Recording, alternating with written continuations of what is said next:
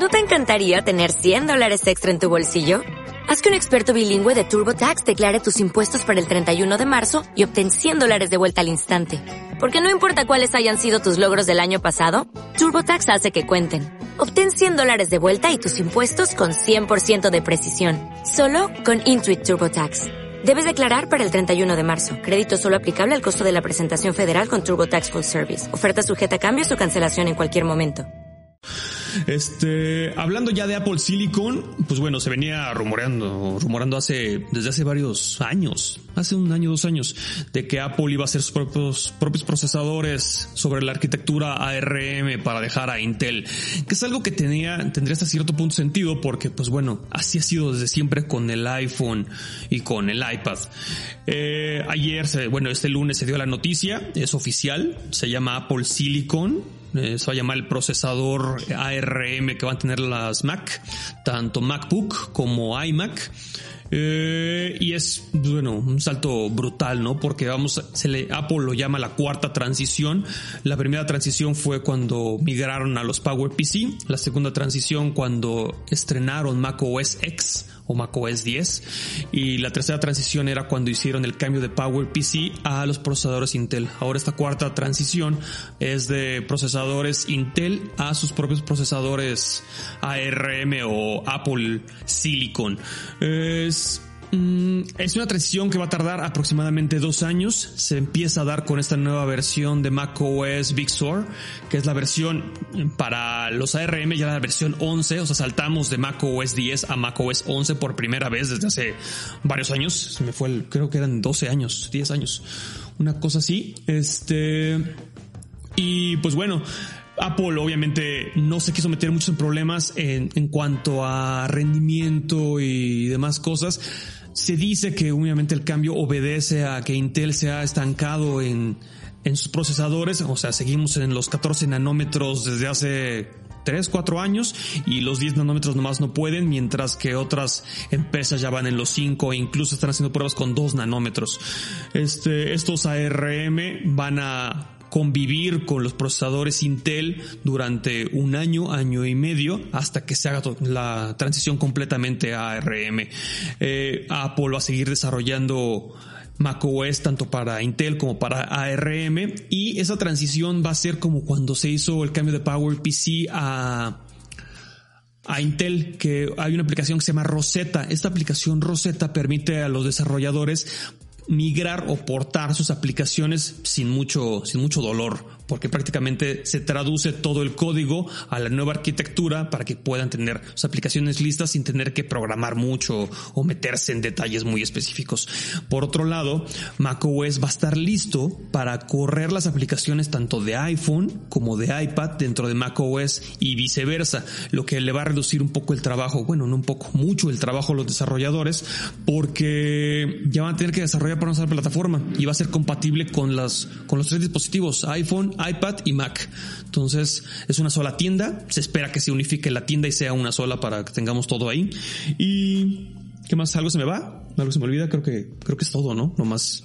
Lo que, lo que eh, explica el, el ABC de por qué es eh, el por qué es importante, por qué el usuario que no sabe absolutamente nada de esto a él le va a impactar. Mm, para el usuario tal vez no sea tan claro al principio. Después, lo que está haciendo Apple aquí es tener el control de su plataforma. Mm, ¿Eso qué significa? O sea, si yo tengo un iPhone y tengo una aplicación aquí, pero tengo tengo una Mac ahorita de Mac OS 10, por ejemplo. Muchas veces quiero esta aplicación en mi Mac, pero no es compatible o no puedo migrar ciertas cosas. Ahora vamos a tener una aplicación que va a funcionar en mi iPhone y en mi Mac. O sea, algo que... Y aparte se va a sincronizar de forma instantánea sin tener que moverle nada. O sea, es como meterte al ecosistema para que no te dejen salir y tengas un control total de todo lo que haces ahí dentro. Y vas a poder saltar de tu computadora a tu teléfono, de ahí a tu televisor, de ahí a tu reloj, eh, los mismos audífonos, a un iPad. O sea, todo va a estar unificado en una sola plataforma donde vas a tener todos tus datos sin tener que cambiar de un lado a otro, estar poniendo contraseñas o algo por el estilo. Todo va a ser como más fácil. Rodrigo, la pesadilla de la, de la fragmentación, ¿no? ¿O qué? Pues sí, porque estamos pasando de después de un montón de, tiempo que estuvieron conviviendo un montón de eh, de desarrollos en x86 pasan ahora a usar instrucciones ARM en ordenadores de escritorio. Pues no sé, no sé qué, qué, es lo que va a pasar. Obviamente hay muchas dudas. Por ejemplo, la que yo más, eh, eh, la, que vi eh, en varios, en varios foros era, y que no respondió Apple, era de qué iba a pasar con el soporte para Windows, que era algo igual que ofrecía Apple de forma oficial, en, o que ofrece más bien en su, en, de forma oficial en sus, en sus productos por medio de esta aplicación Botcamp. no se sabe qué es lo que va a pasar.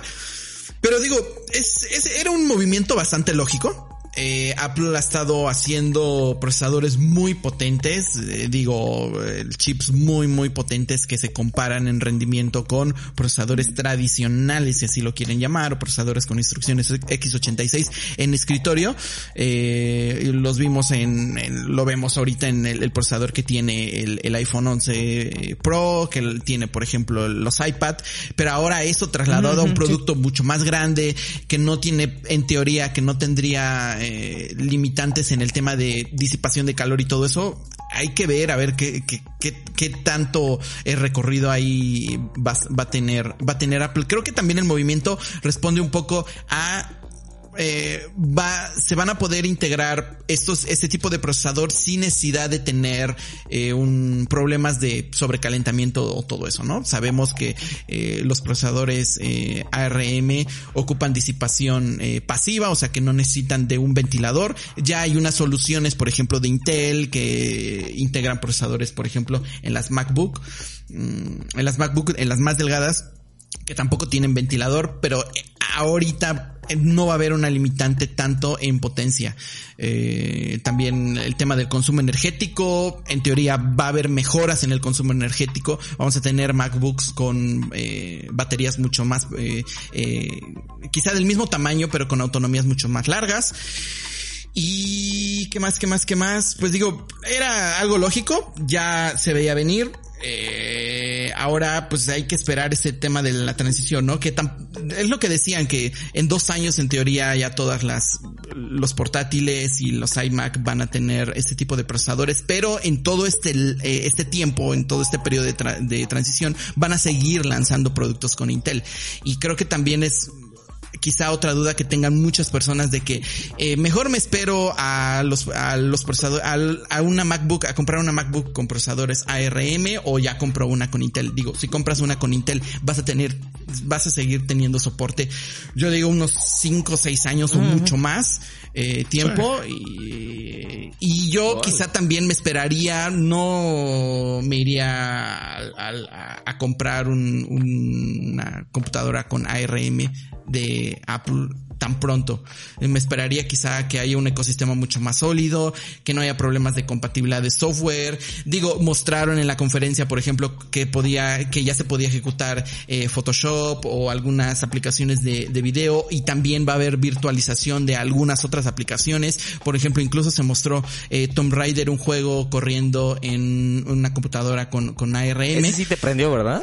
Pues no, no es que me haya aprendido, pero el tema de que hayan logrado crear este tema de la virtualización y virtualizar, eh, que esté corriendo como en una máquina virtual o en algo y que esté traduciendo el lenguaje de x86 a instrucciones ARM en tiempo real, pues está, sí está, sí está, sí pues está cool, sí está chido, ¿no? Aparte es algo que prometió Windows con Windows R, bueno, Microsoft con Windows RT y nunca pudo hacerlo. Exactamente. Sí, y es que también aquí nos vamos a de que lo que decía eh, Raúl, que hay un mayor control de software y de hardware de parte de Apple. ¿Qué pasó, Stevie? Dice Predlalo, después de la mega PC de 50 mil pesos que armó Rodrigo, esas Mac ya las ve como Martín el Switch. Ajá, ándale. puro. Yo creo que este cambio hay, hay, unas hay claves que hay que destacar que todavía no sabemos y van a ser importantes. Bueno, la primera, no es tanto una clave, es nos vamos a tener, ya nos vamos a olvidar de las vulnerabilidades en procesadores x86. O sea, nos olvidamos de Meltdown y de Spectre, por ejemplo, que afectaban a Intel y que eran directamente en hardware y no se podían parchar. La otra clave es que qué va a pasar con las gráficas de AMD. O sea, las iMac, el Mac Pro y demás que usaban gráfica de ARM, Apple no dijo nada, no dijo si iba a ser él mismo sus GPUs o iba a que tendría lógica también, ¿no? Que él, ellos mismos hagan sus tarjetas gráficas que lo han estado haciendo para sus eh, para, sus dispositivos móviles, exactamente para el iPad claro. y que son y que lucen muy potentes. Pero ahí también hay otro tema sobre las APIs que van a usar, si se van a poder usar, si qué desarrolladores de videojuegos van a, digo que también sabemos que, que la plataforma macOS no es como la ideal o la preferida de los desarrolladores de videojuegos, ¿no? Pero es otro tema. Pero yo digo que sí. En este tema sí creo que Apple va a apostar por crear sus propias GPU. Ok, pero en este caso, no sé, con, por ejemplo, una Mac Pro, que es muy de gráfico, o sea, tendríamos que ver una gráfica muy potente, o sea, equiparable a lo que ofrece AMD o Nvidia con la Super, ¿no? Sí, es que pues, ahí, por ejemplo, en el tema de la transición, yo diría, yo digo que las dijeron creo que 2020, ¿no? Vamos a, ver el primer producto con ARM. Finales ah, de este año, ¿no? finales de este año. Finales de este año, ok. Los primeros productos van a ser portátiles y quizá la Mac Mini, la misma Mac Mini que ahorita van a estar ofreciendo a los desarrolladores. Y hasta dentro de dos años, cuando ya se haga la transición completa, ya es cuando vamos a ver los equipos potentes. Es decir, ya vamos a ver los iMac y ya vamos a ver el Mac Pro con procesador ARM. Creo que todavía ese desarrollo es el que va a llegar, va a llevar mucho, mucho más tiempo y es el último que vamos a ver. Los equipos para profesionales van a ser los últimos que van a terminar en eh, trasladarse a ARM, no solamente también por este tema que mencionas del hardware, sino también por el tema de las aplicaciones de las aplicaciones para profesionales, por ejemplo, temas de aplicaciones de diseño, aplicaciones tipo Maya, ese tipo de software, creo que es el que va a tardar mucho en eh, trasladar pues todo eso, en adaptarse a las instrucciones ARM. Exacto. Y hay un tema también que no se comentó y que es, bueno, hay como muchos rumores y da pie a pensar en que Apple va a lanzar alguna computadora, alguna Mac con pantalla táctil. Porque cómo traduce las aplicaciones táctiles del iPhone o del iPad directamente a una Mac. Entonces, se da, da pie a creer a que tal vez llegue alguna Mac con pantalla táctil. Hay, un, hay un tema igual que estaban comentando en, en, en no recuerdo en qué foros, creo que en Anantech, no recuerdo, em, del tema de los precios. Que quizá esto también obedezca a una reducción o una posible reducción de precios en todos los productos, en todas las Mac. Eh, va a costar mucho menos eh, fabricar un procesador ARM que estar dependiendo de Intel o de los desarrollos de Intel. Y creo que es algo, no sé tú qué opinas, si sí es posible, si no lo ves. Yo aquí te doy, te doy mi apuesta. Al principio, cuando estén las Intel y las ARM, las ARM van a ser más baratas. ¿Para qué? Para que se vendan más. Una vez que se haga la transición por completo, las ARM, como ya tiene el control Apple, las va a equiparar el precio para tener mayor margen de utilidad.